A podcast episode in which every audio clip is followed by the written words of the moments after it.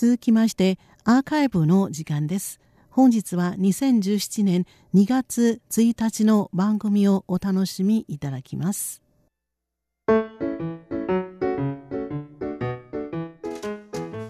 リスナーの皆様ようこそティールームへの時間です。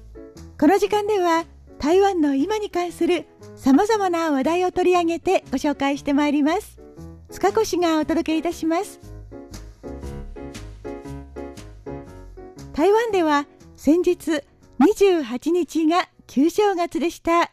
日本風に言えば今日1日は三が日は過ぎたもののまだ松のうちといったところです。今頃台湾の人たちは親戚やお世話になった人たちにお年始回りをしている真っ最中だと思います。さて、台湾でも日本と同じようにお正月にはお年玉を配ります。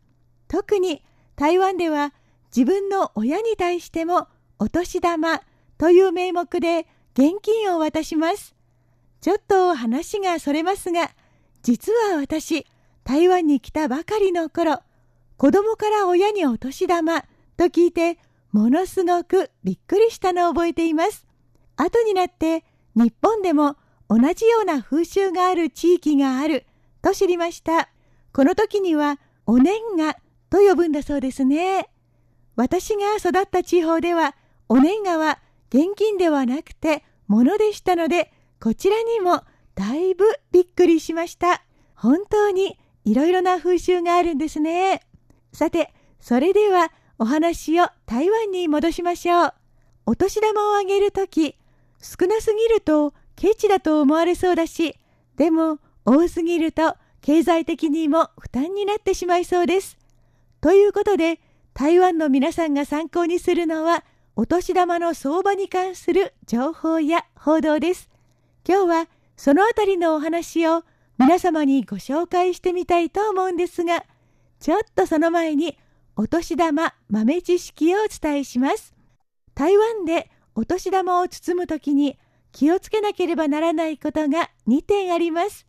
一つは4の数字を避けることです。日本でもそうですが、4は不吉だと言われているためです。もう一つは、総額を偶数にすることです。この点は、奇数を好む日本とはちょっと逆なんですね。あともう一点、これは絶対ではなく、知っておいた方がいいというレベルですが、包むお札は赤系のお札を使うのがいいとされています。歌人社会では赤い色はおめでたい色とされているからです。お年玉袋もとても綺麗な赤が使われているんですよ。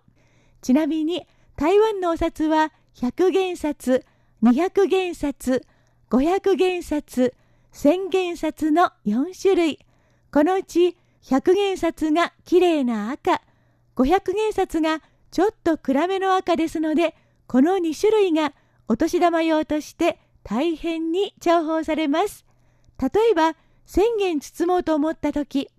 千元札1枚でいいはずなんですが、千元札は青ですので、あえて100元札10枚とか500元札2枚というふうにするんです。こうすると見た目も綺麗で華やかになり、おめでたい感じが伝わると考えられているんですね。ですから赤いお札の需要がとても高くなってきます。お正月前、銀行の窓口には両替をするお客さんが長蛇の列を作りますが、この時赤い札束がたくさんやり取りされる様子は台湾ならではだと思います。さて、それでは台湾のお年玉、相場というのはどのくらいなんでしょうか？あげる方の社会的地位や年齢によっても様々ですが、今日はごくごく一般的に相場と言われている数字をお伝えしたいと思います。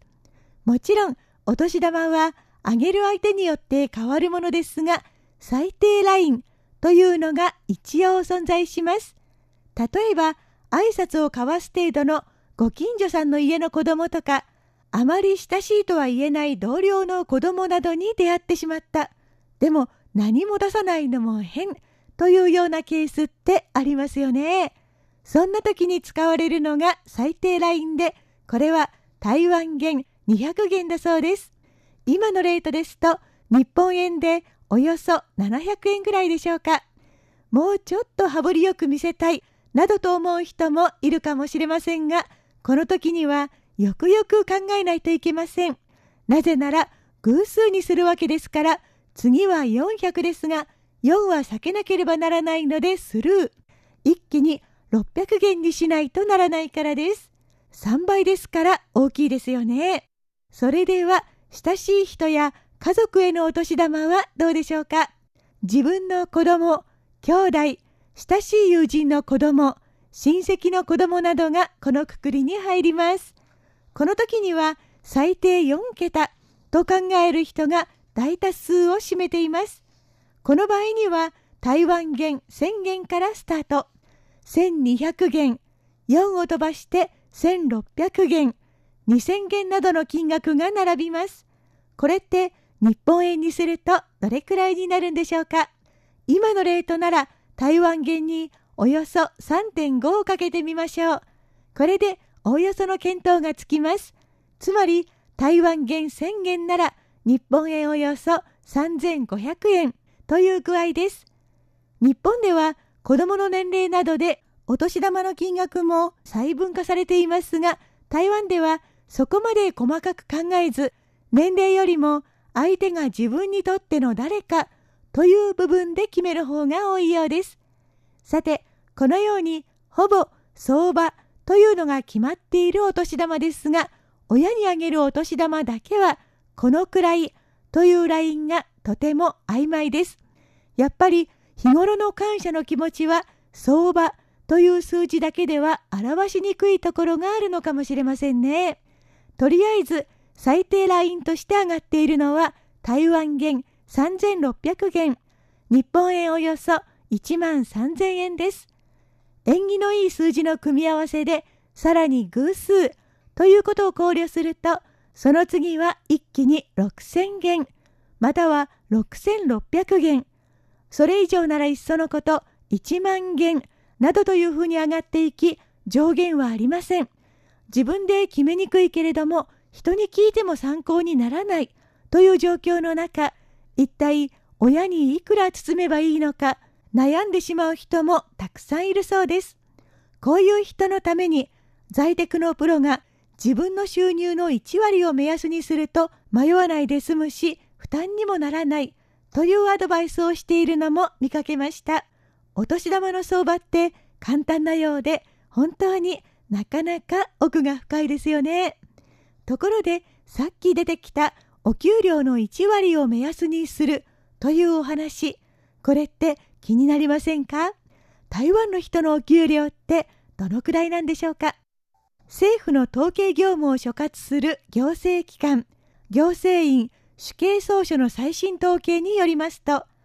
2015年における労働者の給与の中央値は1月あたり4万トンで853円。日本円およそ15万円だそうです。これは平均値ではありません。中央値つまり大きい順に並べた時の真ん中という意味です。平均値ですと少数のお金持ちがいるだけで数値が上がってしまって実態からかけ離れてしまったりしますが中央値を使うとより普通の人の生活水準に近づき実感に近い数字が出るとされています。ということでごくごく普通の台湾の人のお給料レベルはおよそ4万元。これの1割を親へのお年玉に充てるとすると4000元はタブーですからやっぱり3600元という数字が妥当という結果になりそうですね。とはいえ親の立場に立って考えるといくらもらうかよりも子どもたちが時間を作って一緒にいてくれる方がよっぽど嬉しいに決まっていますよね。あまり考えすぎず温かい団らんを楽しむのが一番と思いますがリスナーの皆様はどのように思われますか？ようこそティールームへご案内は塚越でしたこちらは台湾国際放送です。